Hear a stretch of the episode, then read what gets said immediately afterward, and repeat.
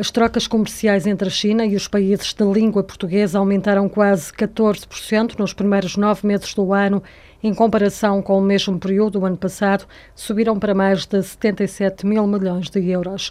Os países lusófonos venderam a Pequim produtos que totalizaram um valor superior a 50 mil milhões de euros. Isto representa um aumento de 22% em sentido inverso, a subida foi menos expressiva, cerca de 6%. O Brasil continua a ser o principal parceiro lusófono da China. Portugal é o terceiro mais importante nas trocas comerciais com Pequim. Entre janeiro e setembro, registaram-se trocas de mais de 2 mil milhões de euros.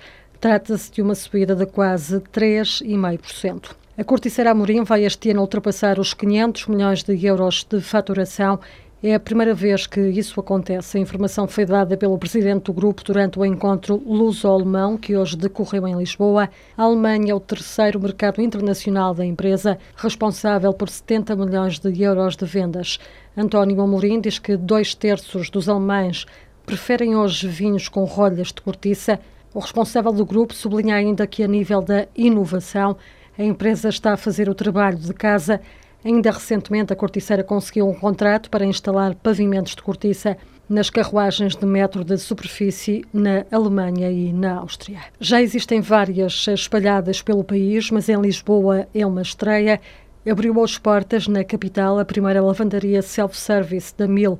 A marca está a apostar num novo conceito. O conceito é termos um espaço que permite às pessoas trazer a sua roupa, Aquela que não conseguem tratar em casa, ou então eh, fazê-lo de uma forma regular, para utilizar máquinas de lavar e secadores de roupa mil, neste caso, e poder fazê-lo comodamente uh, e rapidamente, por serem máquinas profissionais, a um preço muito competitivo. Paulo Silva é responsável da divisão industrial da Mil. O apoio da marca na abertura destas lavandarias self-service Pode ir desde o simples fornecimento de equipamento até às obras que é preciso fazer e ao licenciamento do projeto. O investimento varia muito de caso para caso. Paulo Silva diz que esta é uma aposta ganha.